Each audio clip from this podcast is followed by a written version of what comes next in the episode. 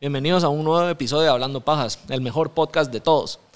En esta ocasión quiero, para empezar el episodio, hacerles mención de que es, es un momento duro para Hablando Pajas, dado que nuestro invitado del episodio 12, Juan Pablo Bustamante, está cumpliendo un mes de pues, haberse ido de este mundo. Ya no lo tenemos aquí con nosotros. Y lo hago mención no solo por, por lo que vino a hablar aquí con nosotros, el consejo que nos dio, que ahorita en un momento voy a recordarlo, sino porque fue el primero que cuando empecé el podcast se acercó conmigo y me dijo, mira, yo creo que en esta sociedad hay ciertos temas que son tabú o la gente no quiere aceptar el elefante que tenemos puesto en medio de la mesa por evadir ciertos temas, evitar hablar de ciertos temas y fue el primero que se acercó y habló con sinceridad del tema de las drogas y su experiencia, que creo que no muchos, pues primero lo aceptan y se abren de esa manera como lo hizo Juan Pablo a venir a contar su experiencia y hablar de, de este tema. Y el consejo que nos dejó es de que la fecha, lo, que los sueños no tienen fecha de caducidad. Él está empezando a vivir y a cumplir ciertos de sus sueños a pesar de la edad que tenía y que todos podemos cumplir nuestros sueños, sea la edad que tengamos. ¿Por qué también uso esto de referencia por lo de los temas tabús? Porque en este episodio, en este episodio que se viene hoy, hablamos con María del Carmen Zamora. Ella es la escritora y la autora del libro 690 Noches sin Dormir, donde relata la historia y todo lo que vivió desde que nace su hija María Mar con el síndrome de Cruzón, si quieren entender más, ver más, vamos con el intro y que comience el episodio.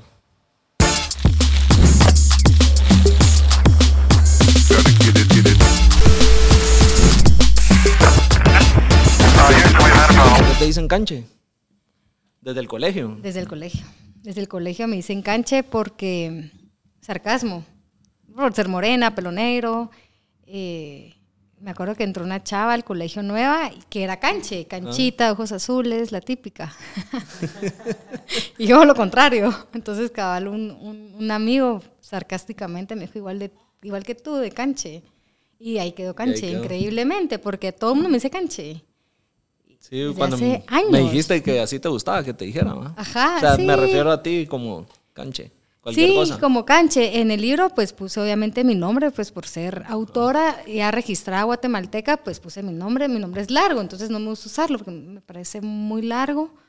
Em, pero adentro en las páginas sí puse Carmen Zamora. Pero para estar en confianza, eh, canche. Y por, o sea, para ser, ¿cómo dijiste?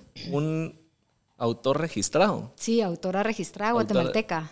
Eso, y, o sea, no cualquiera puede venir y escribir un libro y decir, ah, ya soy autor. ¿O qué es eso de tenerse que registrar? Eh, el autor, bueno, yo escribo el libro normal. Eh, yo empiezo a escribir, pero sí llevo un acompañamiento con una editora. Eh, y ella me va diciendo todo y ella es la que se encarga de registrar el, el título del libro y quién lo escribe. Entonces, una vez está registrado en el registro de, autores, ella queda como autora guatemalteca registrada.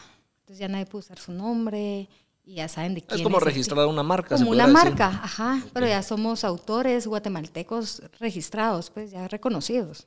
Ah, qué increíble. Eso sí no me lo sabía. Tal vez se me hubiera ocurrido registrar el nombre del libro o algo así, pero no. En el, registro de marcas, pues. Pero, que, pero no así como hablando pajas que está registrado y ya nadie puede venir a decir que es de ellos el nombre del podcast. Hablando pajas está registrado como marca. Como marca. Ah, ok. Como marca de no voy a decir para que no ahí investiguen los abogados. no, pero está registrado. Está registrado en todo lo que es eh, temas de telecomunicación, informativo y no sé qué. Ahí está todo el. Ajá, sí, sí. Pero sí es la marca la que está registrada para que nadie más venga a decir, ah, yo tengo un programa que se llama Hablando Pajas y que yo lo.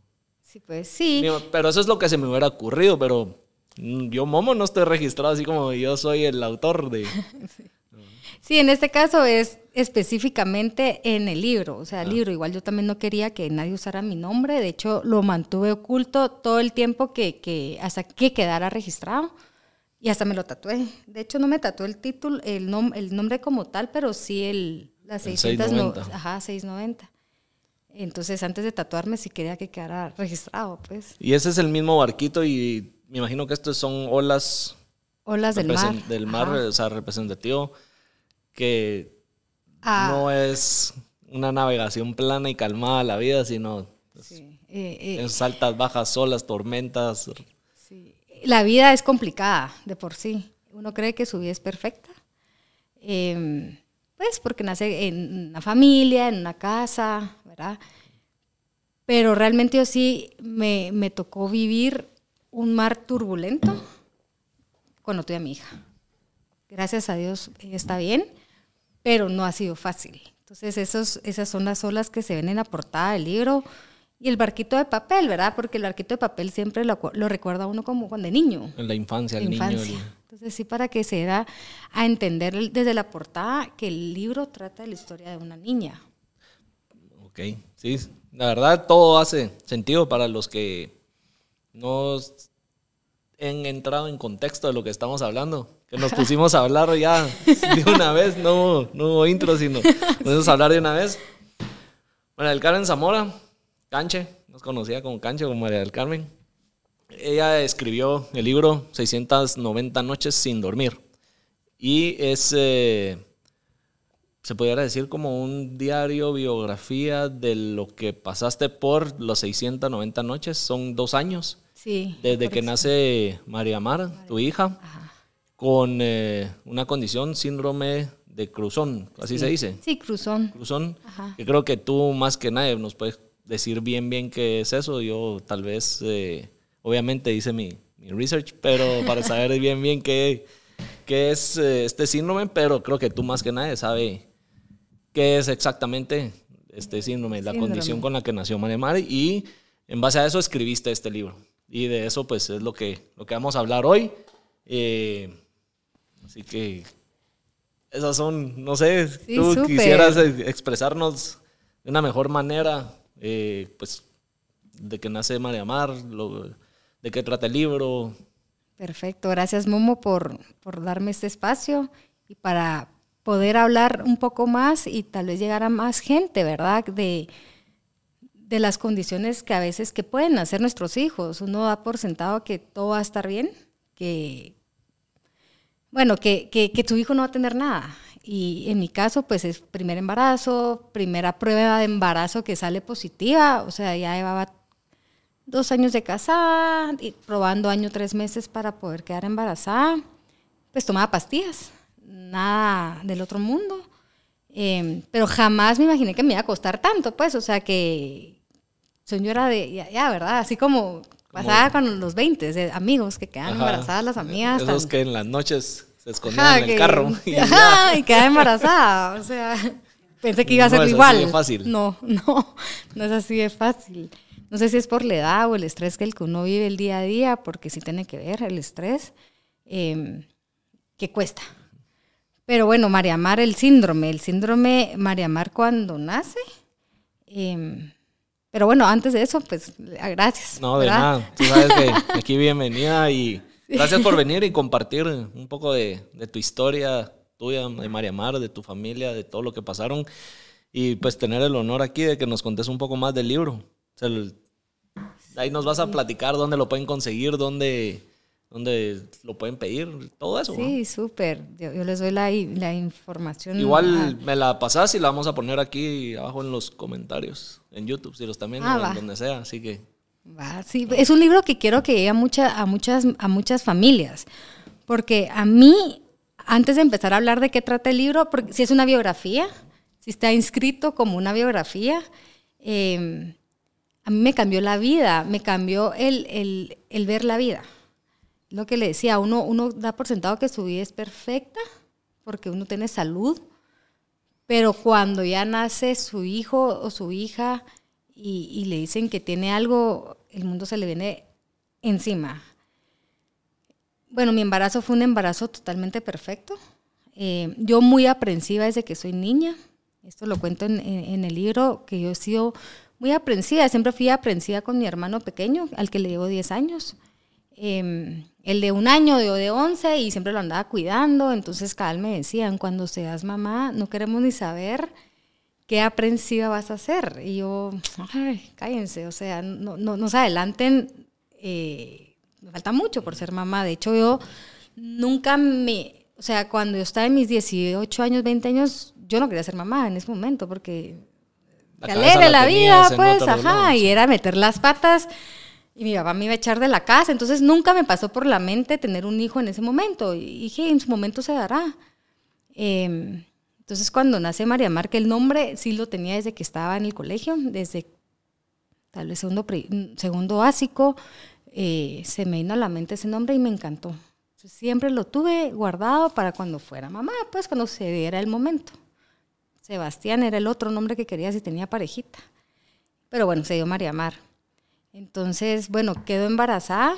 eh, mi esposo se cuidó un montón, que es algo que también quiero que, que- las familias sepan, porque a tal vez no se cuidaron, ¿verdad? Porque a veces hay mucha, mucha ignorancia en el tema, más cuando no hay casos en las familias de síndromes, uno desconoce ese mundo.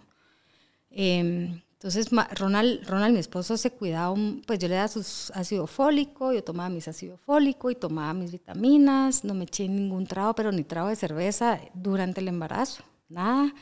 Pero antes sí, o sea, antes sí me tomaba todos los, eh, todavía pues, o sea, pero durante el embarazo Eso no. Todavía no. Ajá, entonces bien entregada a mi hija. Ajá. Eh, y es cuando nace. eh, yo siempre le preguntaba al ginecólogo si todo estaba bien, porque siempre ese Uno miedito. tiene esa curiosidad. Sí, y empieza a escuchar y a saber de casos de hijos de amigos que han nacido con una condición severa que son no compatibles con la vida humana. Entonces esos bebés han muerto. Y yo embarazada. Entonces me empieza a entrar ese estrés y ese miedo. ¿Y será que a mí me va a pasar eso? Y es cuando, no, no, el ginecólogo siempre me dice, no, no te va a pasar, esa está perfecta, está divina, mírala, mírale los, las manos, mírale los pies. Y yo, ay, qué estrés, va. Em, y se va desarrollando el embarazo divino. Yo programo la fecha de parto porque quería que, como era la fecha de parto era diciembre, yo quería que todos los médicos que quería que estuvieran en sala de operaciones estuvieran, entonces adelanto la fecha de, y digo cesárea, pues, porque yo, yo soy bien relajada en el sentido de que no, que no sea tabú, que, que, que tiene que ser parto normal, ¿verdad? Y no, o sea, si existe la cesárea es por algo, pues, entonces yo me fui por cesárea. Y es en la cesárea cuando pues nace María Mar y se la llevan. Nunca me la pasan, así como la típica foto, y eso lo, lo menciono en el libro también y lo digo siempre. Todo el mundo sale con la foto de felicidad, ah, pero la mamá toda necesidad, pero el bebé aquí y el papá aquí. Y a mí no me pasa eso. Entonces digo, ¿por qué no me está pasando eso si yo desde que estaba embarazada sabía que algo malo iba a pasar? No puede ser que esté confirmando que sí es algo malo. Se la llevan y Pero cuando decís no me pasa eso, ¿es porque no te daban a María Mar para verla? ¿O, o- o qué pasó ahí que decís no me pasa eso? Cuando antes de, de entrar a cirugía, o sea, que no me pasa a mí, que no me va a pasar a mí, que, que esté pasando lo que le pasó a mis amigos, que su hijo se lo llevan porque tiene algo. Entonces, cabal, no me la pasan a mí y, y algo está pasando, pues, o sea, algo está pasando. No es normal que no se lo pasen. Que no puedas ver a tu hija. que no pueda a la hija o al hijo, porque dicen que hay que darle hasta la lactancia, ponérselo para que Siga vaya sintiendo los latidos y todo eso. Ajá, y estimulando para que vaya saliendo la leche. Entonces, esa es como la... Uno es para que la conozca y dos para que vaya sacando, pues para que la leche salga rápido. Y no, y, y bueno, Según entiendo yo, no soy ginecólogo, no soy doctor, pero cuando es un parto cesárea, el cuerpo no ha realizado que el- ya salió el bebé. Ajá. Entonces, todo eso de empezar con la lactancia, empezar con el proceso del cuerpo de la mujer a posparto, no comienza porque mentalmente, pues el cuerpo no sabe que ya salió el, el bebé. El bebé. Entonces, me imagino que es por eso que hay todo ese procedimiento para hacerle entender al cuerpo que el bebé ya está afuera. que el bebé ya está afuera. Sí, y yo no fui de las que leí pues nada de, de- de bebés antes de que No, naciera. yo lo que, bueno, yo tampoco sé de partos, pero Lo he que- escuchado y ahí tengo varios Ajá, es amigos que- y amigas que ya son mamás y, y los que se han ido por cesárea es más o menos como lo que han contado del, del por qué. O sea, yo Ajá. estoy repitiendo, ¿no? Como Sí. les digo, no soy doctor, No, no, me hagan- seguro, Que siempre- después a uno lo revientan por todos lados que andan hablando pajas, de verdad. sí, no, seguramente. Lo que yo sí sé es que se la ponen para que vaya estimulando el pecho y que vaya saliendo la leche, pues no sale, de, no sale en ese momento, pues sale más adelante. Entonces se la llevan a ella y se va Ronald a, con, el con el pediatra y, dice, me dice el ginecólogo, Canche, voy a ir a, te voy a cerrar rápido la, la, herida y voy a ir a ver cómo está María Mar. Oh, mi corazón latía mil por hora, porque yo sí sabía que algo no estaba bien. O sea, ahí sí que el instinto de madre es cierto. Y cuando uno presiente las cosas, es cierto. De verdad, a mí me jodieron, me hicieron hasta bullying, que yo todo lo preguntaba, todo, todo le escribía al ginecólogo, yo, Rodolfo, Rodolfo se llama el ginecólogo, y yo el nombre lo pongo tal cual, por eso yo digo los nombres, porque la historia no es ficticia, entonces yo sí digo los nombres reales porque quiero que la gente sepa, y no es para hablar mal de nadie, simplemente que cada quien saque sus conclusiones. Em, entonces yo le digo a Rodolfo, yo le decía a Rodolfo, Rodolfo, mire, tal cosa es, es bueno durante el embarazo. O sea, regresando al, embarazo y me dice, sí, canche, sí, canche, todo está bien, todo está bien. Y, ahí me, contaban que él me hacía burla con otras personas, pues así como, miren a la cancha qué ridícula o, o miren a la cancha qué exagerada. Entonces Rodolfo en ese momento estaba cagado. Entonces me cierra la herida rápido y se va a ir a María Mar y a mí me pasan a sala de recuperación yo no puedo dormirme, o sea, esas mamás que cuentan eh, que me dormí horas después de que nació y fue el sueño más rico, o sea, a mí no me pasó. Em, solo veo que Ronald entra con una cara. Eso le dije, decime que todo esté bien, pues que todo está bien. Em, y me dijo, no, algo tiene. Ya la gran eh, no sabían en ese momento que tenía. No, no sabíamos. Sí, pues físicamente su ojito, me acuerdo que era el derecho o el izquierdo, pues como no la vi, no, no me acuerdo bien si era el derecho o el izquierdo, pues durante, después yo creo que era el derecho, estaba empañado, entonces el, el pediatra quería, creía que era cieguita de un ojo. Y la frente, como estaba en posición pues para salir, la frente la tenía muy apachada, entonces la, la forma de la cabeza no era una cabeza redonda. Entonces eso fue lo que llamó la atención y fue por eso que pues se la llevan y llaman al genetista. En los casos de estos, de estos amigos, el genetista era como una mala palabra, ¿va? porque uno quiere que el genetista llegue a visitarlo, pues, porque es algo que algo, algo está mal. Algo está mal, ajá. Entonces, cada cuando Ronald me dice es que estamos esperando que venga el genetista, yo no puede ser. O sea, todo lo que no quería que pasara está pasando. Em, bueno, eh, pasó todo ese momento, eh, la cara de Rolfo era que está descompuesto, pues, porque de plano, ¿verdad? De tantas preguntas que tenía yo y y él pues muy salsita, digo yo, ¿eh? porque hay, hay, doctores que son así. Lastimosamente vivimos en, en, un mundo en donde gente muy orgullosa y a ellos no les puede pasar nada malo y mucho menos pues tener un parto en donde el hijo venga o, la, o, el bebé venga con algo. Entonces Rodolfo muy, muy como descompuesto y entonces al final pues llega Julio Cabrera, llega el, el, pediatra, llega Ronald y, y me empieza a explicar Cabrera lo que había visto en María Mar y yo le digo pero, pero está bien, o sea, tiene sus dedos de las manos, ¿verdad? Porque eso es lo que uno pregunta siempre, si están completos. Y me dice, ¿usted no ha visto a su hija? Yo no, no la he visto. Y me dice, ¿cómo va a ser posible que la mamá no ha visto a su hija? Entonces la mandan a traer. Y es ahí donde yo conozco a María Mar. Momento, ¿Cuánto tiempo había pasado desde que nace a que la conoces? Como 45 minutos. Ok. Ajá, no fue tanto, porque el nacimiento es en un minuto. O sea, en lo que cortan y la sacan, es o sea, la cortada es más tiempo que la sacada. O sea, la sacada es rapidísima. o sea, un minuto, pues. Entonces, fue 45 minutos que pasan de que nace a que tú conoces a María Mar. Ajá. Sí, como 45 minutos. Yo solo miraba el reloj. Yo me acuerdo que... Y han de haber sido 45 minutos eternos. Eternos, eternos. Porque Yo tenido un par de... No, no quiero interrumpirte y cambiar de, tema, pero, pero, han habido dos situaciones en las que he tenido que son muy alarmantes, estresantes y el tiempo se me hace que son, parece días cada minuto. O sea, ya me puedo imaginar por lo que estabas eh, pasando, sintiendo, lo que tu cabeza a mil por hora, imaginándote de todo. Imaginándome de todo. Imaginándome de todo porque uno cuando está en... no te dicen nada. No dicen nada.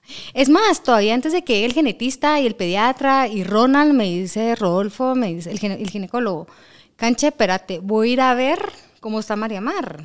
me acuerdo que se sentó a un costado en la sala de recuperación a meter información a la compu, me imagino.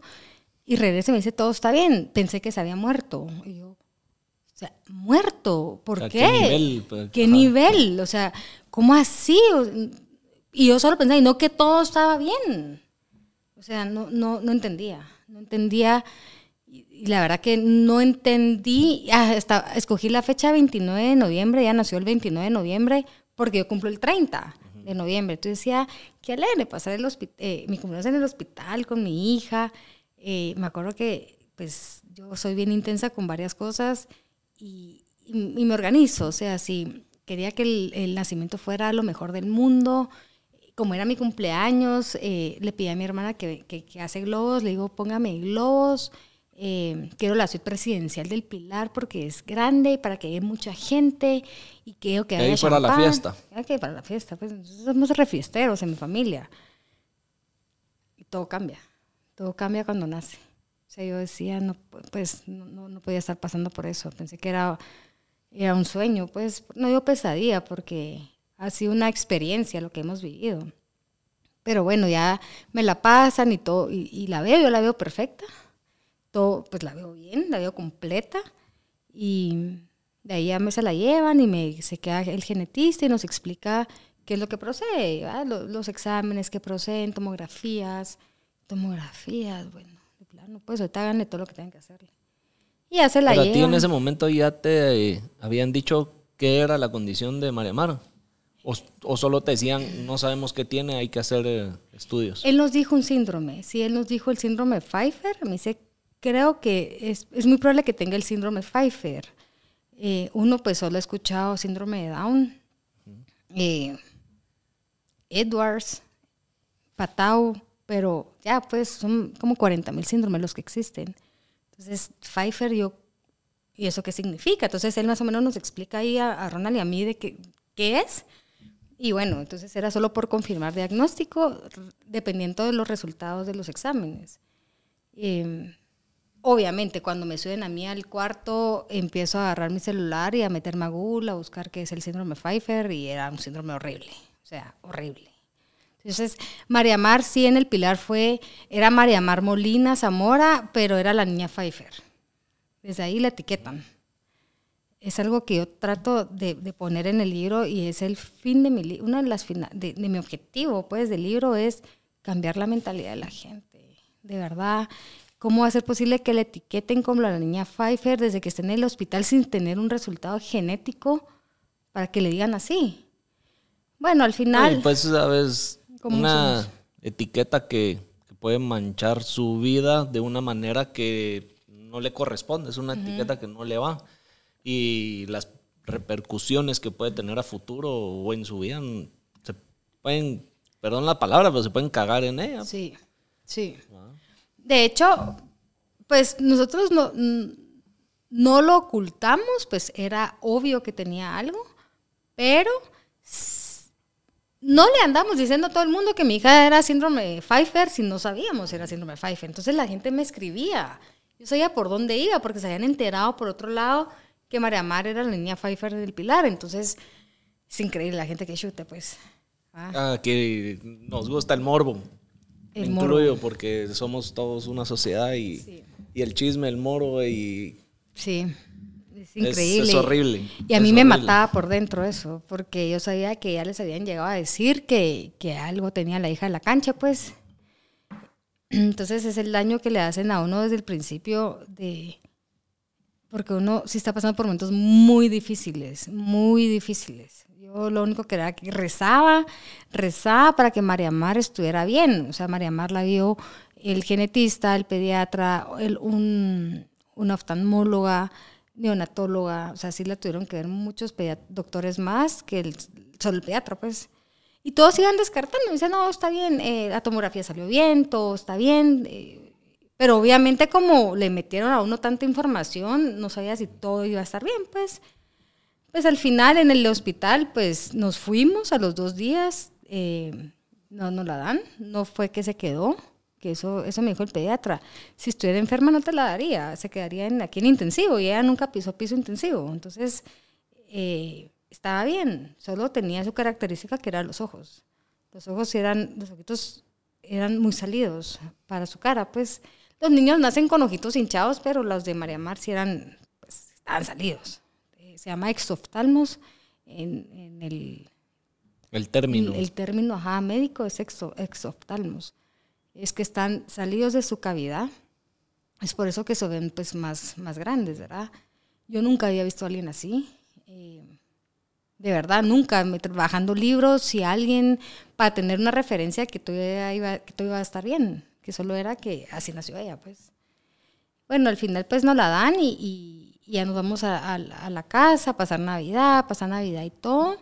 Nunca pedí el, el expediente del, del, hospital porque no quería regresar a esos, pues a esas... Son momentos y martirios que sí, viviste. Sí, no lo, no lo hice. Nunca fue opción Estados Unidos porque todo estaba bien. En... Todo estaba bien y aparte yo sé que la medicina gringa es bien cara. O sea, es carísima. Entonces, eso sí, seguro médico. Seguro médico desde que estoy embarazada, soy full creyente del seguro médico. Mi papá sí nos educó. Entonces sí tenía un seguro médico, pero pues un seguro médico nacional. Y es algo que también quiero que la gente entienda lo del seguro médico. El seguro médico es importantísimo porque yo no sé, pues, pero cuando a mí me vendieron el seguro médico, nunca me explicaron. Igual uno no pregunta si tengo una hija con una condición, ¿será que me cubre? Uno no lo pregunta porque uno no está pensando en eso. Uno solo está pensando en que quiero que me, que me cubra embarazo y, y cuánto me va a cubrir y, y, ya, pues. Pero yo cuando agarré el seguro tenía 25 años, pues, cuando ya me salgo de, del seguro familiar y me toca ser independiente a los 25 años, no estaba, no, yo creo que ni no yo tenía. Entonces, no era algo que pensando ¿Estabas en, pensando en eso? No estaba pensando en eso. Pero ya cuando quedé embarazada y todo, pues el seguro es, es un RPN. Digo el nombre porque se portaron 100 puntos con nosotros. Y cuando María Mar nace me la aseguran. Pues nunca ocultamos ninguna información.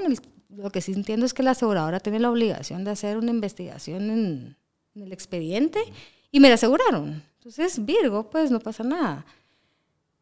Y es hasta dos meses y medio después que mi mamá me dice, mira, nos vamos a ir a, a, a, Miami a unos chequeos de tu papá, llevémonos a María Mar. Y yo, mamá, no es necesario, llevémonosla. Y es ahí donde empezamos nuestro recorrido médico. Le digo yo, ha sido un, una, un recorrido, o sea, se ha sido un recorrido de varios doctores que, que al día de hoy, pues María Mar está como está, ¿verdad? Eh, no fue fácil porque uno no sabe a dónde ir. O sea, hay miles de hospitales de niños en los estados, pero uno no sabe realmente a, a, cuál ¿A dónde y, ajá, y ¿a cuál dónde? se especializa en qué, qué en, doctores. En este síndrome, ajá. Pero antes de, de irnos a los estados, eh, visitamos a un maxilofacial. Maxilofacial es el que, el que arregla esta parte maxilar, ¿verdad? La mandíbula. La mandíbula. Él opera mucho con, bueno, él tiene un equipo médico con el doctor Asmitia. Uh -huh y, y, bueno, y él fue cuando él conoce a María Mara a los dos meses, me dice, no, ella no tiene Pfeiffer, tiene Cruzón. Ahí fue donde yo escuché, es Cruzón. O sea, te cambiaron la perspectiva, la mentalidad de todo. De, todo, porque otra vez me meto a UL a ver cómo es Cruzón y sí es menos, menos, menos, menos complicado, menos feo, pues, o sea, porque Pfeiffer sí hay malformación física y Cruzón no, Cruzón tiene lo, la, la, carita, los ojitos, que es bien, bien... Peculiar de... Del síndrome. síndrome, ajá, sí. Pfeiffer tiene las manitas pegadas, okay. le dicen aletas de pescado. Cruzón no, pues Cruzón tiene sus dedos normales. Entonces ahí como que me relajé, entonces ya iba con También esa... con el síndrome de Cruzón es también más físico, mental no tiene Nada. ninguna repercusión. Nada. O sea, ella, su cabeza es de un niño normal. Cualquiera. Sí, sí, eh, sí, ella no tiene nada, nada de qué preocuparnos neurológicamente. Ella está al 100. Yo hasta digo, es hasta más inteligente porque tengo una, pues tengo sobrinita de cinco meses no es que sea más inteligente que ella, pero uno tiende a comparar siempre, más, o sea, sea que mi y más con lo que hemos pasado por María Mar, no es que la compare, solo veo que María Mar está igual que todos, o más pilas, pero ha sido por la gran estimulación que le hemos dado nosotros desde que es bebé, ¿verdad? O sea, nada de, ir a Jimboree, no, nosotros, nosotros en la casa, porque como una de sus características es sumar la respiración, evitaba que se enfermara. O sea, María Mar desde que nace ronca. Entonces ella roncaba y roncaba.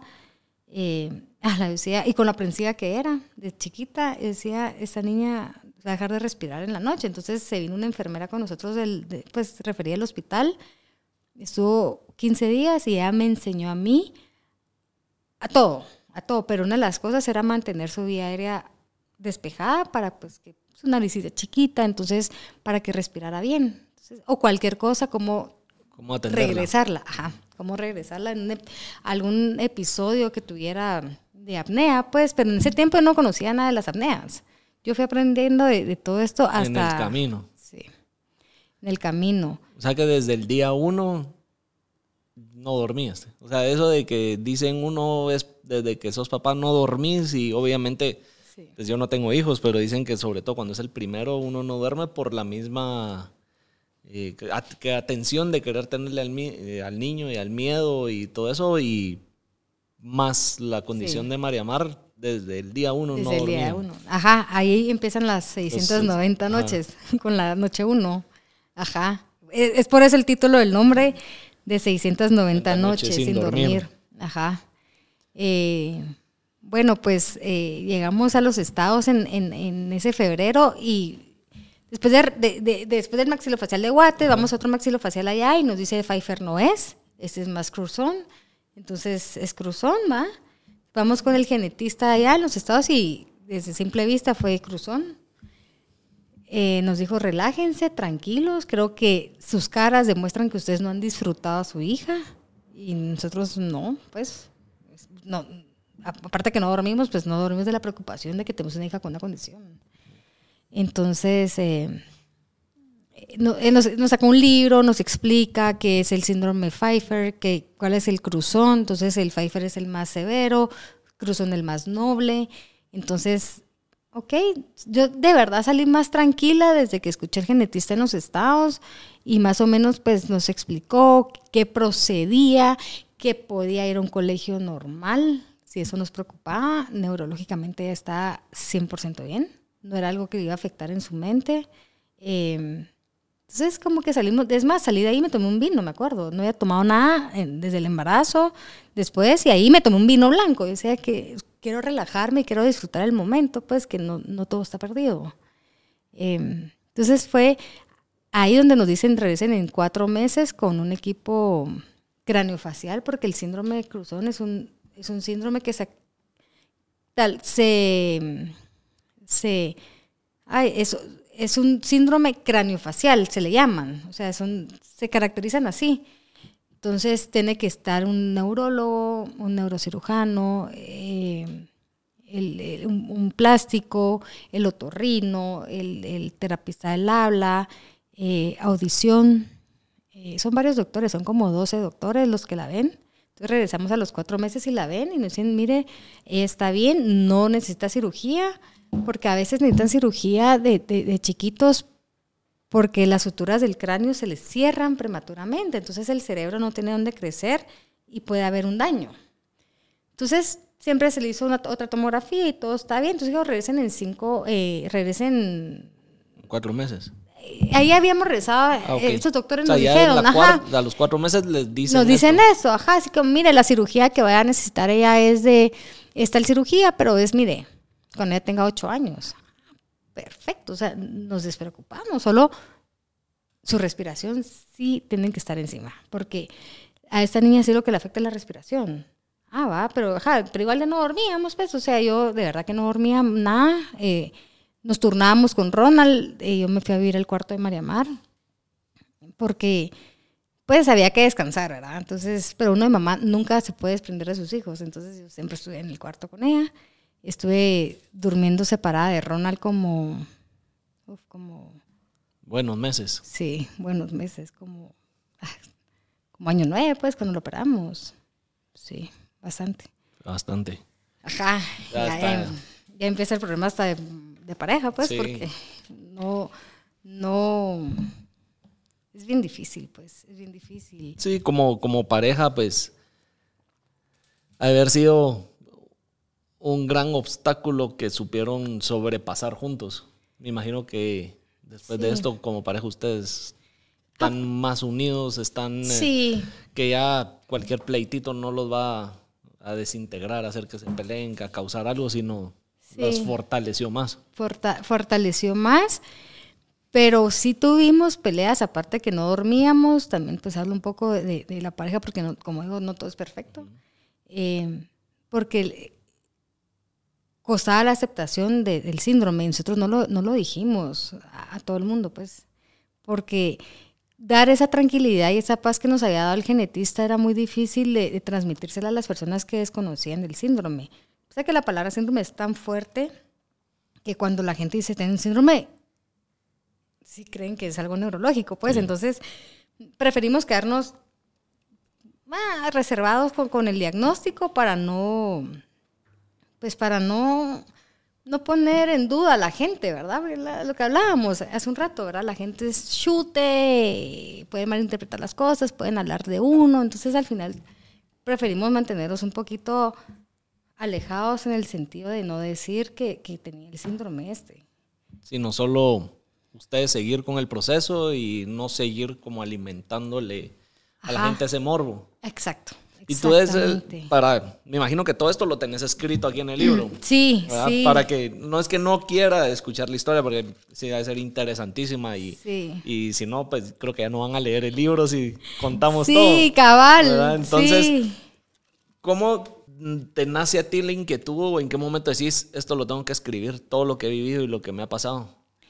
El año pasado, en junio, bueno, después de las dos cirugías eh, de María Mar, bueno, al final, bueno, antes de eso, María, Mar, como lo operamos al año 9, en, en el 2020, en Johns Hopkins, al final paramos en Johns Hopkins, en el hospital en Tampa, en San Petersburgo. Eh, ¿Qué hospital? O sea, que es una meta que yo tengo, hacer algo para Guate, para los niños, de verdad.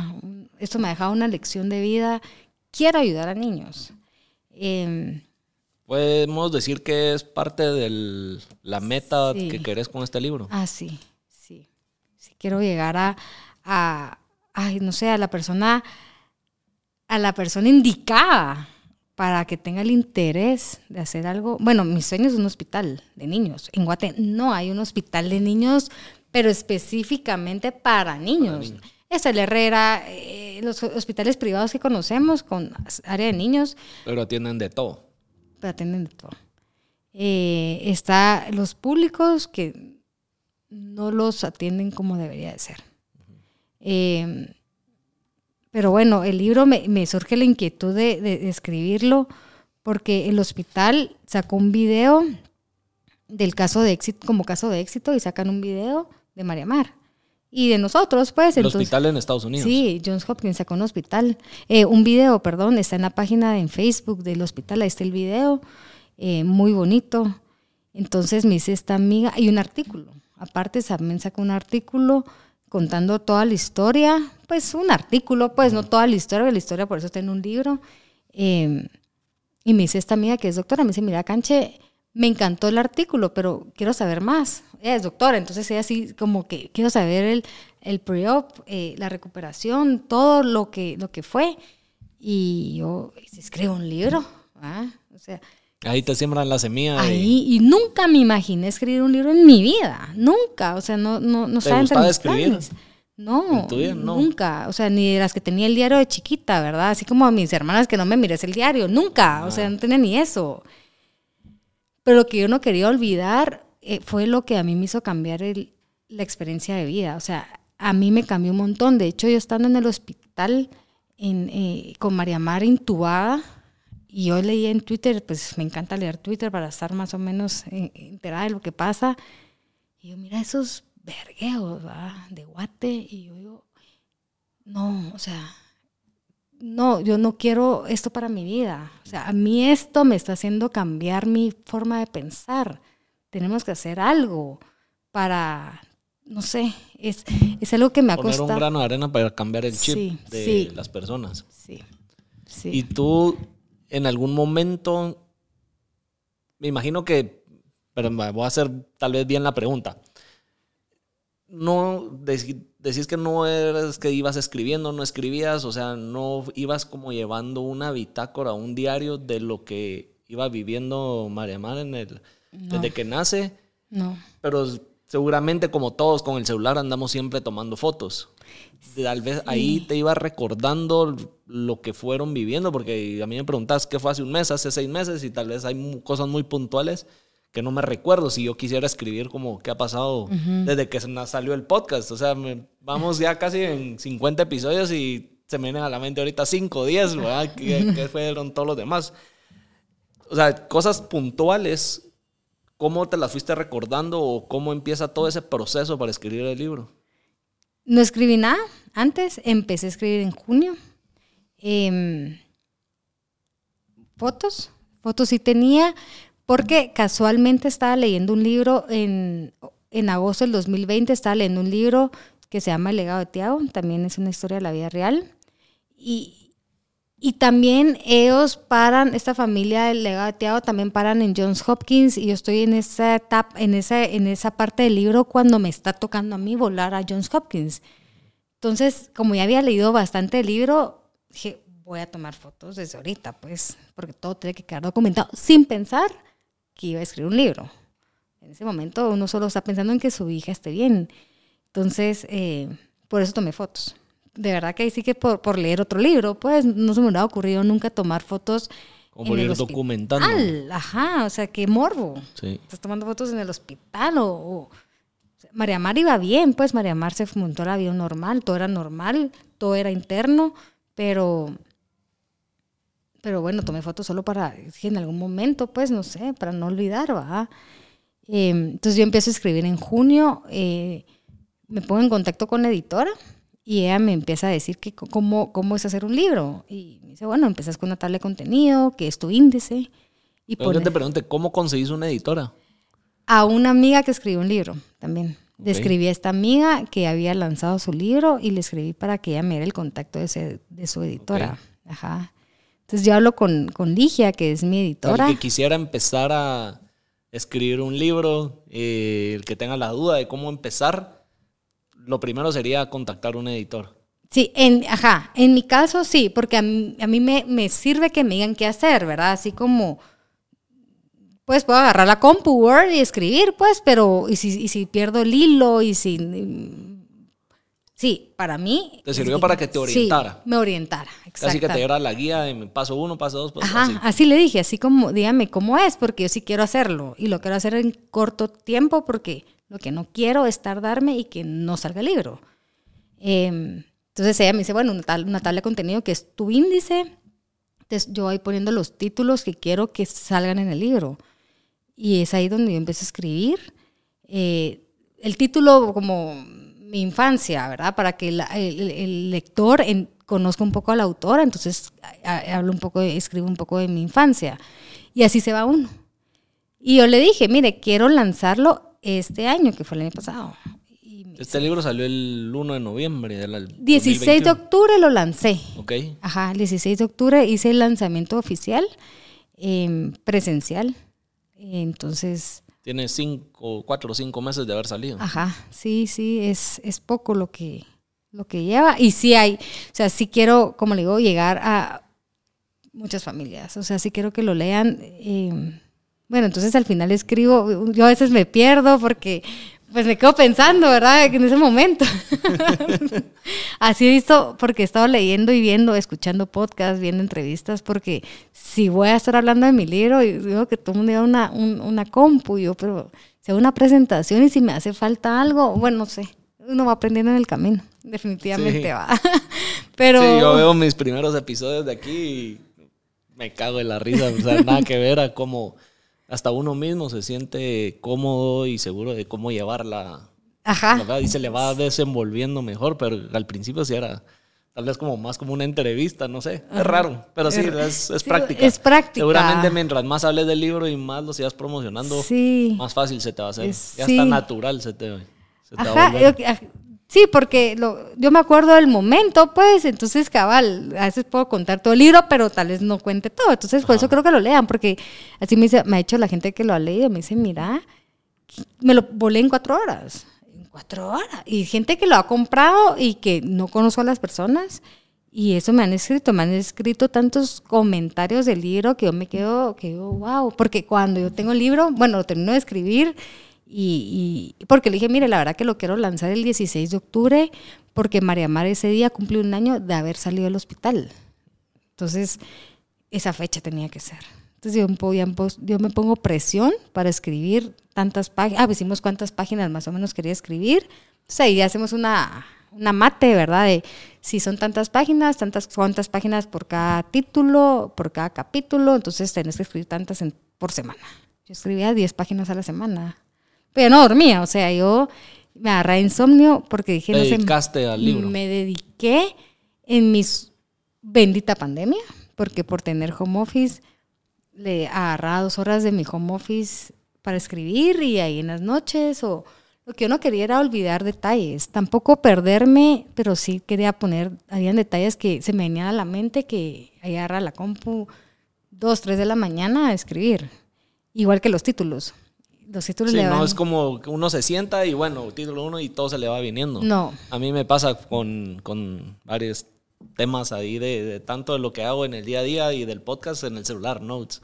Y, y después ya me siento y lo voy pasando en limpio. Porque sí. Sí. el celular es lo que más rápido tiene uno para ir como apuntando. Sí, es- lo que tiene uno a la entiendo, par, ajá, pues. entiendo de que tú, pues, fue un proceso y como se te iba ocurriendo el generar todo ese contenido. Ajá, sí, fue un proceso entregada, entregada al 100%, porque cuando empecé a decir que, que iba a escribir un libro, hay gente, hay gente que dice, nah, tú, un libro. Entonces, no, con mayor razón. Y hasta dejé de tomarme los tragos, porque decía, de gomita, domingo, no quiero ni abrir la compu, ni sábados, entonces yo sábados y domingos no escribía, perdía mucho tiempo. Entonces dejé, me puse un detox de 12 semanas para poder estar totalmente Enfocada. enfocada, enfocada, al libro y lo logré en 8. Creo que la necesidad de un vino fue, ah, fue de verdad importante. Tu cuerpo lo pedía. Sí. Sí. Ah, pues, mira, felicidades por, por haberlo logrado. Me imagino que fue un proyecto y una meta que te pusiste rápido, en un corto plazo, y la lograste. Sí. O sea, tener, creo que tu libro en tus manos ha de significar algo para ti Sí. increíble, ha de ser una sensación increíble. Y de verdad, felicidades. Está. Sí, lin- linda la portada. Muy eh, bonita, muy bonita. La verdad, los colores, el, el dibujo y todo eso. Sí. Fíjate, en tu libro hay una, una frase que me llamó la atención, que tú la voy a leer textual, es la palabra que se usa. La voy a Textual. leer textual, que dice una historia en la que se desafía el destino y se muestra que no todo está escrito, que es posible reescribir la historia, sobre todo cuando el amor es el combustible de la lucha, de, sí, de la lucha. O sea, esa para- frase me llamó mucho la atención por lo que dice. Con eso tú crees en el destino. Sí. Sí. Sí crees en el destino. Sí, creo en el destino. Las cosas no pasan por ¿Tú cuándo- casualidad. No pasan por casualidad. eh,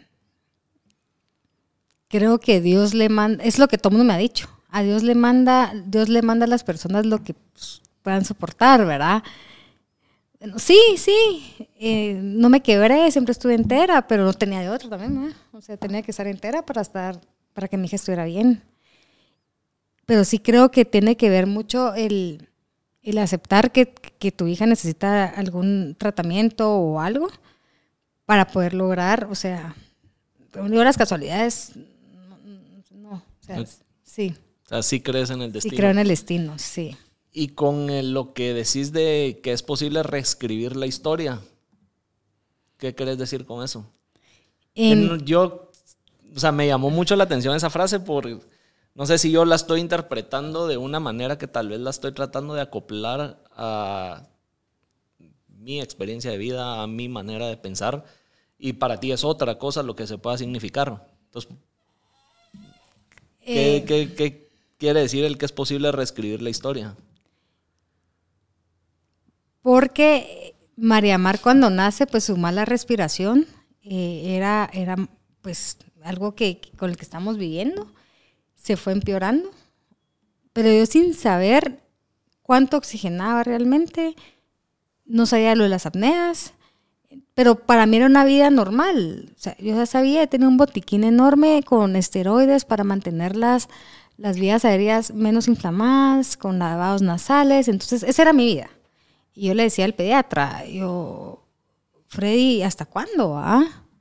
Ya va a crecer, ya va a crecer y todo era ya va a crecer. Y, Freddy, pero yo no sé cuánto tiempo va a aguantar. O sea, yo no duermo. Dormía dos horas al día, pues era algo tedioso. Eh, y con reescribir la historia es que sí hubo... Yo no sabía que existía este tipo de cirugía que se le hizo a María Mar y que iba a cambiar su respiración. O sea, pensé que eso no existía. Ya era una condición que Que, el tiempo le iba a sanar. que el tiempo iba a sanar y que ya con, con su crecimiento, pues los huesos se iban a mover y, y a su aire iba a llegar. O, o yo iba a poder controlar sus, sus apneas o, su- o sus ronquidos. De plano, pues mi papá ronca y ahí está. De plano ella tiene que crecer para poder controlar sus, su respiración, pues. Pero no, no, no era eso. Sí necesitaba una cirugía y una cirugía que, como le dije, no sabía que existía y que se hizo y cambió. O sea, María Mara ahora respira. Yo le digo a Tomo si podía poner aquí un CD con los sonidos de antes y ahora. O sea, ah, a- ahora no hay sonidos, pues. O sea, es increíble. O sea, es increíble. Cambió drásticamente. Cambió drásticamente. Entonces se, se reescribe la historia. O sea, sí, sí es posible, pues. Sí es posible si uno lucha y uno trata de, de cambiar eso. Sí. O sea que pudiéramos decir que esta frase hace referencia a que todos los diagnósticos que te dieron inicialmente desafiaste el destino y que demuestra que no todo está escrito en el o sea, en base a que no fue lo que te dijeron inicialmente, sino luchando lograste cambiar todo el Sí. panorama y la situación de María Mar ahora. Sí. Bueno, hay cirugías que, que, que sí nos habían dicho a los 10 años, 9 años, pero esta que le hicieron es una cirugía tan grande que no se le hacen a los niños de SEA porque son muy riesgosas. Si no estoy mal, vi que duró como 8 o 9 horas. Nueve horas y media. Nueve horas demasiado. y media. Para un niño De año nueve. de año ha de ser Yo, o sea, ahí fue donde Demasiado. yo me metía a, a ver a Google si lo- el corazón aguantaba. O sea, dije, cuando la vi, ¿y si su corazón falla? O no me había puesto a pensar en eso. Y, y bueno, sí, pues, o sea, sí, sí, sí, increíble, es increíble porque es una cirugía que nunca había escuchado que existía y que los doctores no la mencionaron en Johns Hopkins, pero no era opción porque era muy chiquita. Pero cuando le hacen el examen del sueño y ven las apneas tan severas, yo sí les decía, decía Ronald, ojalá, ojalá cambiemos el tema respiratorio. Lo único que y pensando en mí, sin saber qué tan, perdón por la palabra, pero qué tan pisada estaba. O sea, los doctores cuando ven esos resultados de la polinsomnografía, que es el examen del sueño, se dan de espalda y dice, esta niña es un milagro que esté viva, porque ella pudo haber dejado de respirar en cualquier momento. Yo, bueno, no, pues las 690 noches valieron la pena. Porque apnea que hacía, que se iba, ¿va? que una apnea es considerada cuando deja de respirar 20 segundos. Y María Mar, pues, hacía apneas, no sé, cada, no sé, al minuto, si al minuto tiene 60 segundos, creo que hacía tres apneas, pues, porque yo lo que hacía era que la levantaba. La levantaba, la sentaba, yo dormía sentada para que ella, pues, por la posición, ¿verdad? una mejor posición, estuviera más libre el- Sí. la vía respiratoria. Sí. Pero vino esa cirugía y está, bueno, Dios que, que me la mantuvo viva, ¿verdad? Porque fue el creyente que, que los milagros existen, que las que el destino, pues ahí sí que a uno le toca, ¿verdad? Y uno de verdad no tiene que tirar la toalla nunca, porque sí puede uno reescribir la historia. Estoy seguro que es ser una persona muy fuerte, María Mar, y ya de tener una gran misión en esta vida. Sí, sí. Estoy seguro. Por lo que me estás contando. Es que es, increíble. Si usted la cara de los doctores cuando nos dicen no, no, allá no le podemos hacer la cirugía que les había dicho, tenemos que hacer otra porque esta niña no la puedo mandar a Guatemala con esa respiración. Yo, alguien que, que, sabe que, que, que, no dormimos, pues, porque de verdad era algo muy, muy ah, tedioso. Todas las noches era algo que, bueno, las noches, pues, pero los días también. O sea, ella dormía sus siestas en el día y, y respiraba mal, pero en las noches está uno cansado, con sueño y despierto. Qué duro. Sí. Pero valió la pena, como decís. Valió Hablando la pena. de cosas que valió la pena y eso, tú mencionaste que como gracias a la pandemia o, que fue algo bueno que te pasó la pandemia. Sí. Me imagino, obviamente, por algo que ustedes vivieron también, que fue el llevarse a llamar a Estados Unidos y la operación y todo eso, pues haber sido tormentoso también y han de haber tenido sus angustias, pero ¿Por qué para ti fue algo bueno la pandemia? vi que lo mencionaste en alguna ocasión. Sí, sí, porque la, bueno, yo porque trabajo full time en, en, una institución del Estado, de 8 a 4, entonces, bueno, me voy temprano, regreso y ya. Por la pandemia, cuando nos encierran a todos, pues full home office. Es algo que en mi vida hubiera creído que esta institución del Estado nos iba a mandar home office, pues. Entonces, por estar home office es que nos damos cuenta que esta parte de, la, de, María Mar eh, se le inflamaba o se acercaba mucho a la tele. Yo, de mamá, más, más, más, más, más, más pendiente, ¿verdad? De todo, de todo lo que hacía. ¿Será que, que si, se le acerca la tele, será que no está viendo de lejos? Bueno, entonces, gracias a pandemia, porque estuve más tiempo con María Mar y me pude dar cuenta que algo no estaba bien. Em, pero igual, pero, pero, por la pandemia, increíble, por la pandemia el aeropuerto cerrado. Pero vinieron estos ángeles aéreos, les puse yo, que es Gustavo y Piloy Morel, que nos ofrecieron el avión y nos lleva, Gustavo, Roberto, perdón, y nos llevaron a Tampa directamente, o sea, de un día para otro. Entonces, así nos, ponen el avión a disposición, este avión para que los pueden llevar a, Tampa, porque no hay aviones, no hay aviones comerciales, y María Mar era una emergencia operarla.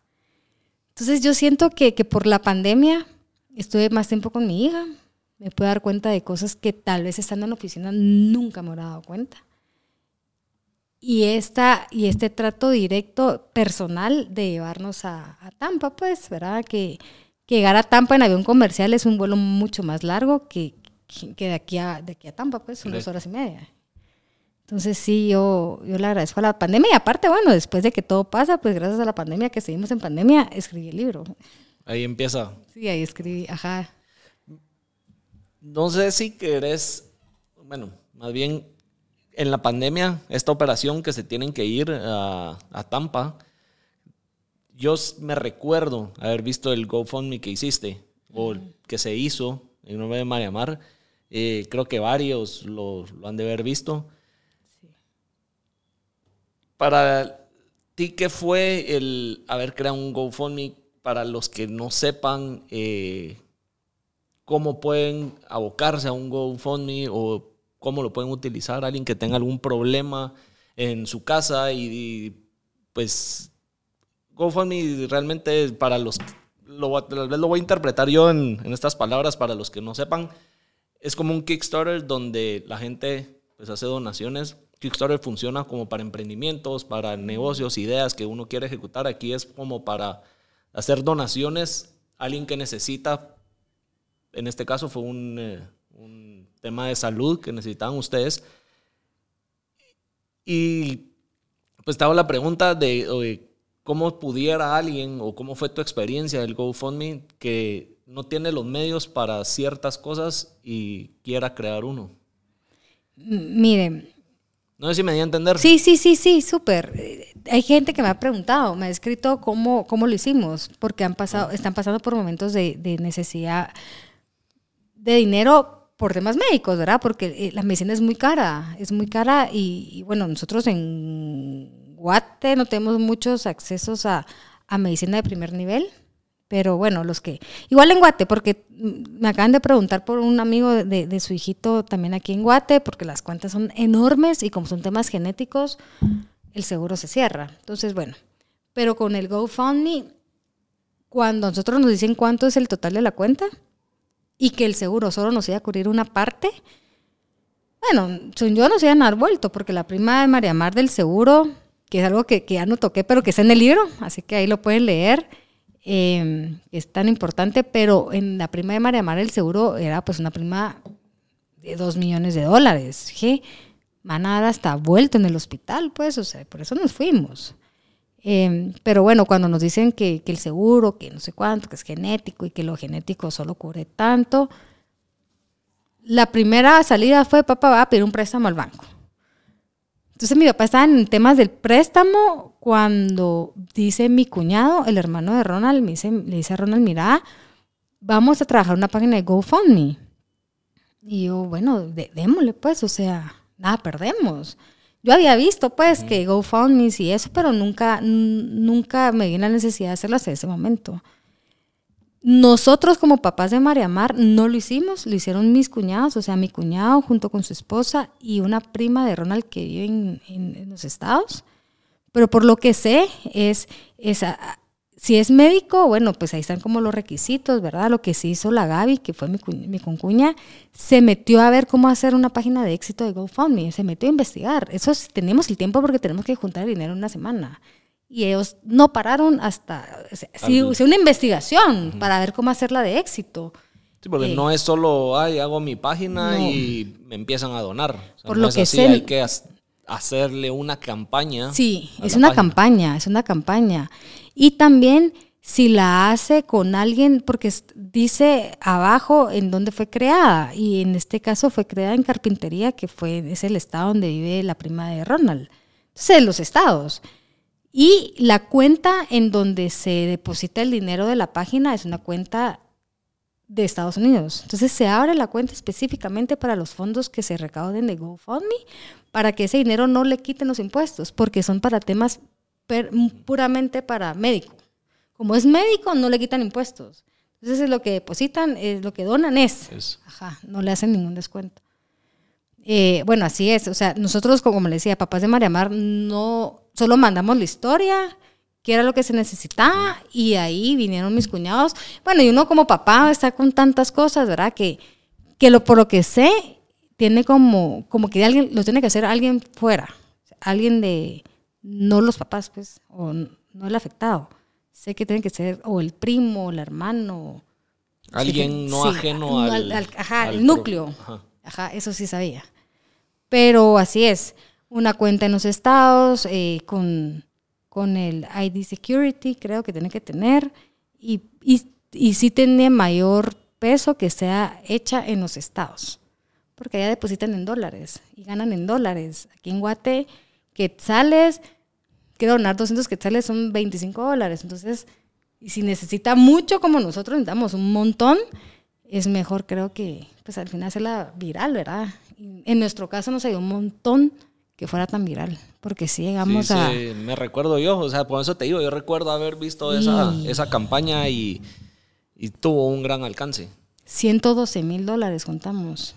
En, un montón. O sea, en una semana llegamos a los 100 mil dólares. O sea, todo el mundo, o sea, era un vicio meternos a la página, al link.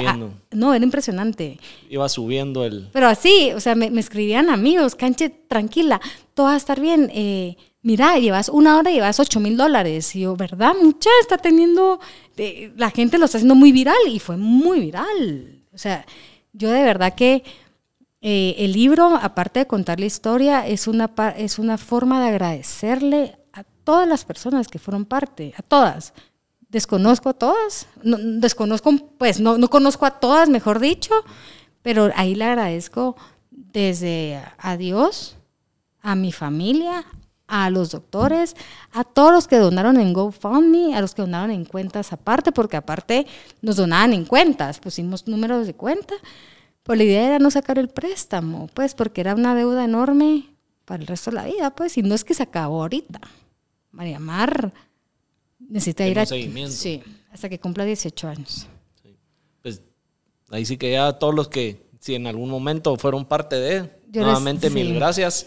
Ahí está en el libro el agradecimiento. Sí. Y pues como han escuchado, para que sepan, sí se hizo la, la operación, se logró y María Mar está, Está nítida. está nítida. Nítida. Eh, Veo que ya está hasta yendo al colegio. Sí. Está ya desenvolviéndose en su vida de, Sí. de niña. Ay, sí, es algo que, que ahora los colegios, bueno, no sé si ahora, pues ahora que yo estoy en rollo de colegios, me doy cuenta que hay que llenar un formulario y en las preguntas que hacen es, eh, ¿nació con una condición o tuvo alguna complicación en el embarazo o en el nacimiento? Y yo tengo que ponerlo, porque al final...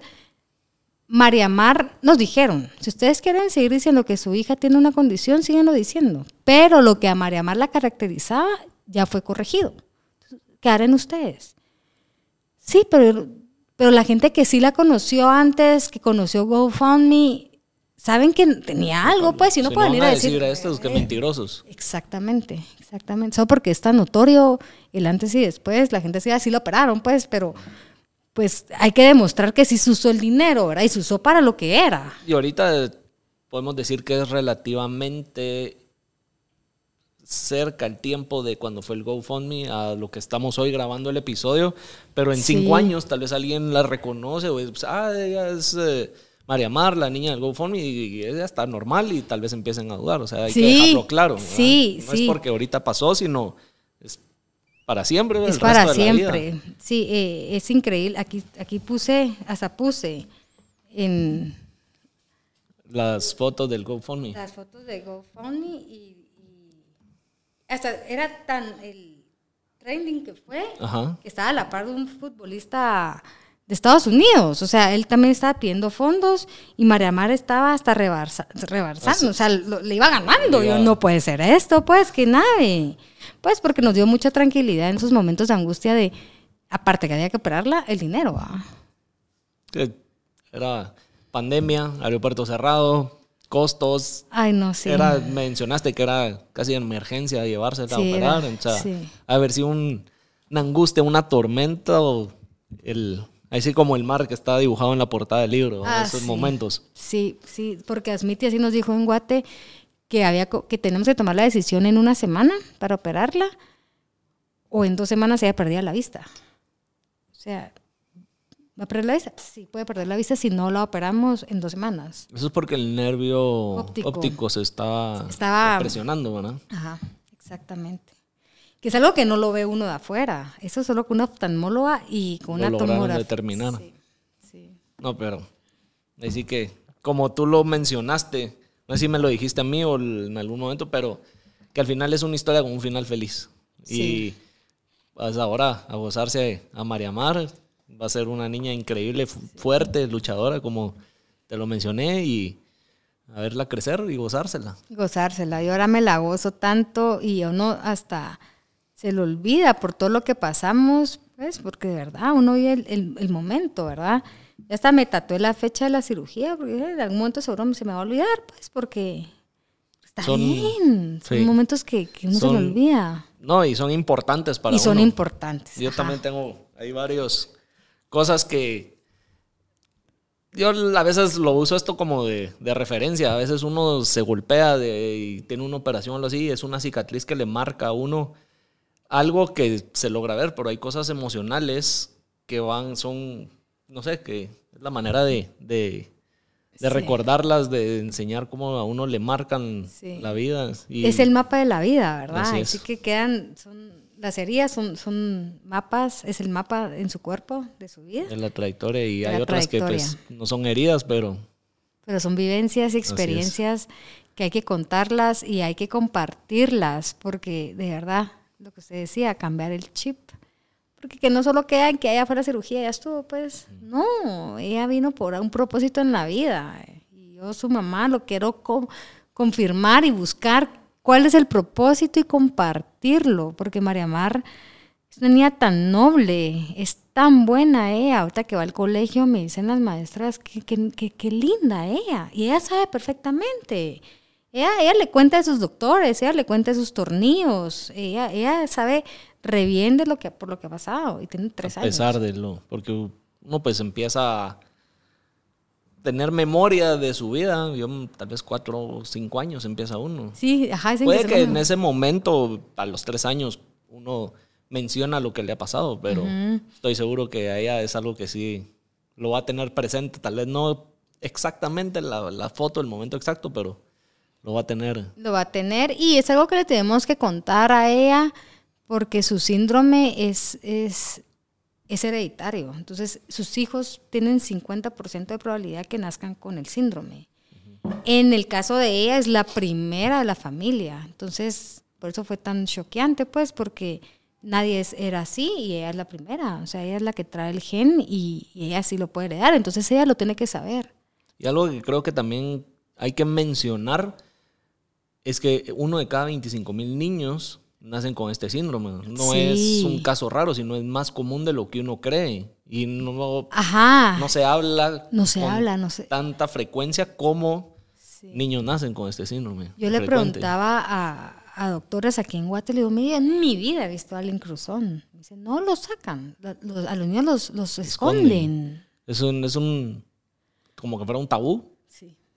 Sí. Es que sigue siendo un tabú en Guate el tema de, de las enfermedades genéticas. Aprovechando eso que estamos diciendo, a los papás que están por tener o tienen un hijo con alguna una discapacidad o algún síndrome, ¿qué le dirías?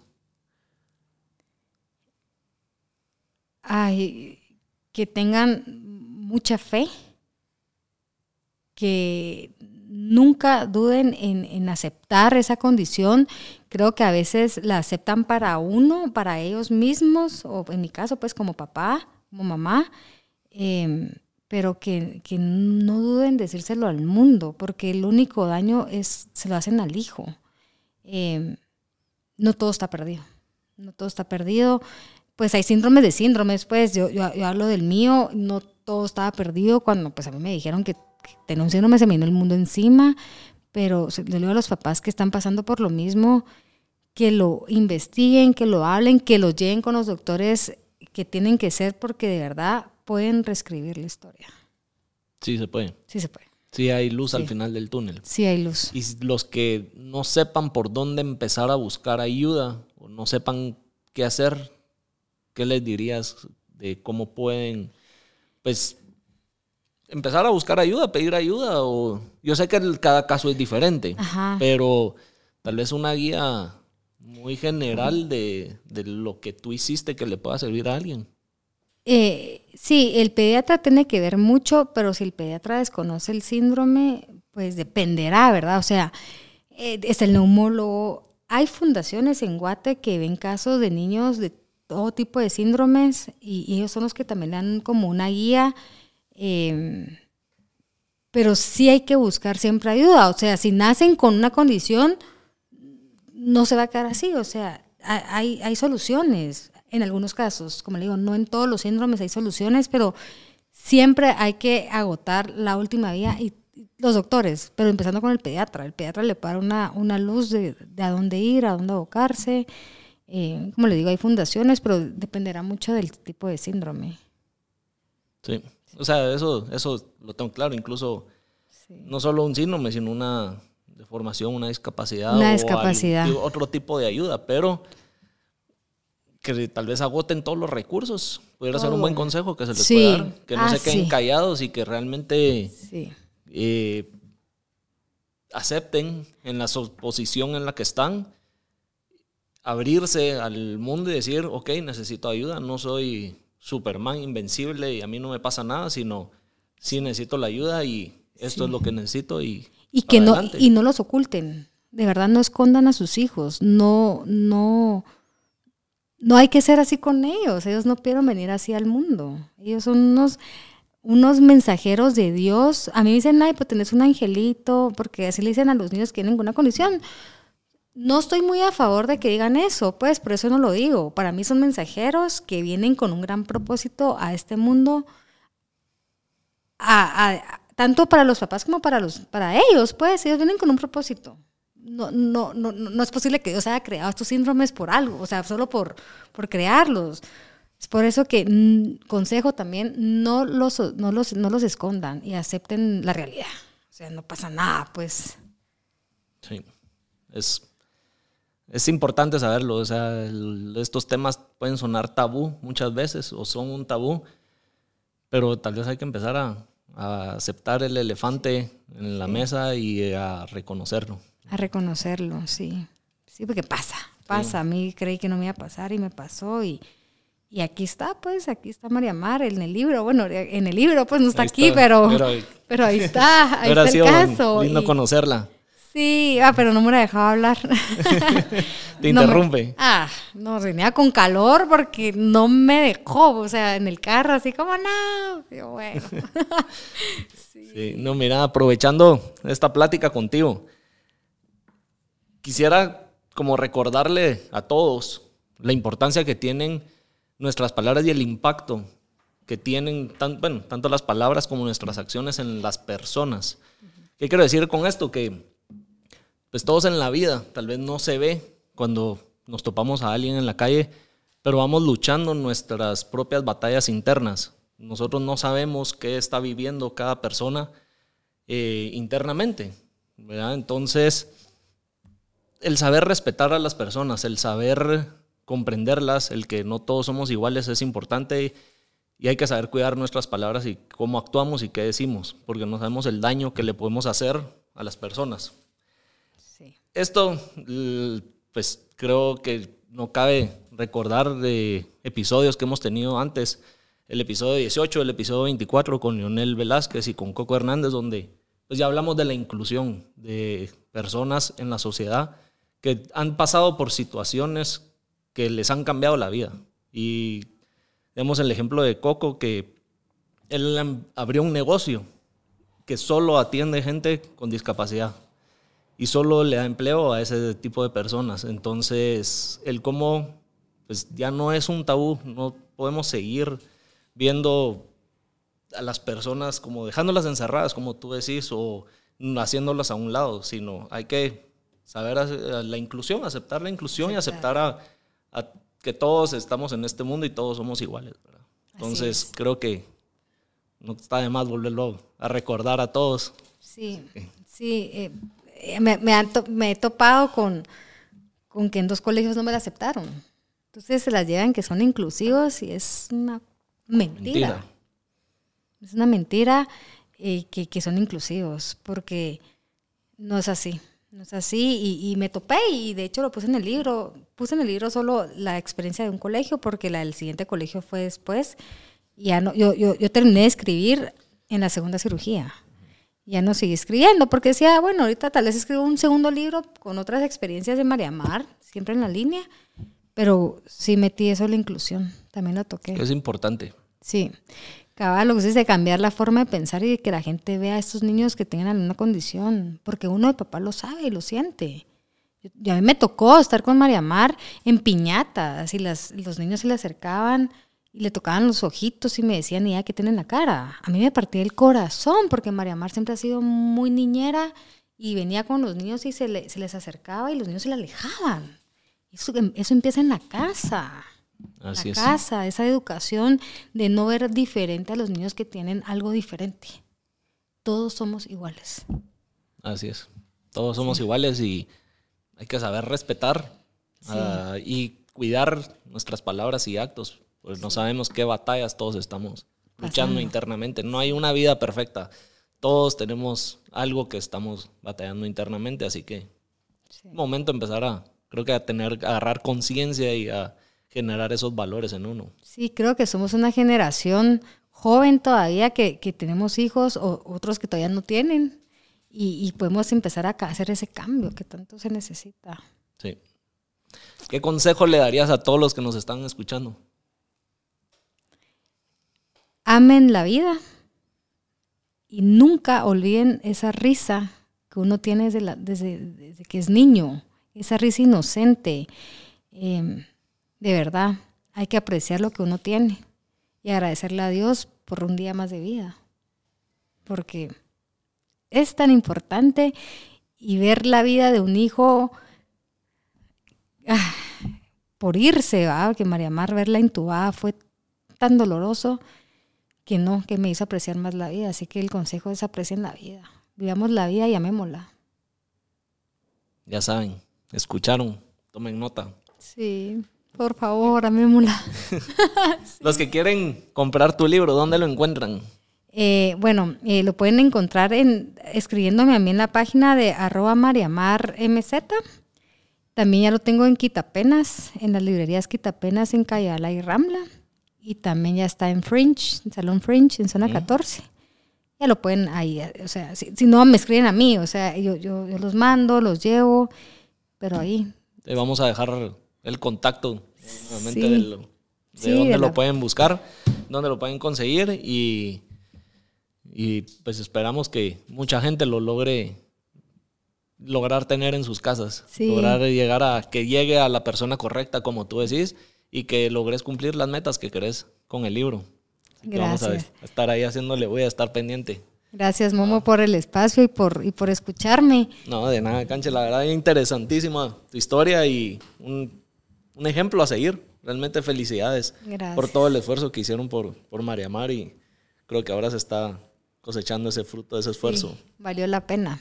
Vale, la, cansado, pero. Y desvelada, sigo, así le digo a mi mamá, sigo desvelada después de las 690 noches sin dormir, todavía sigo todavía desvelada. me falta recuperar energía. Pero, no, seguimos con buena energía y, positiva y, como me, mucha gente usa, buena vibra. Y me encanta, es que es tan cierto la buena vibra, que hay que, contagiarse de buena vibra. Pasarla. Sí. Gracias, Mum. De nada y nos vemos en el siguiente episodio.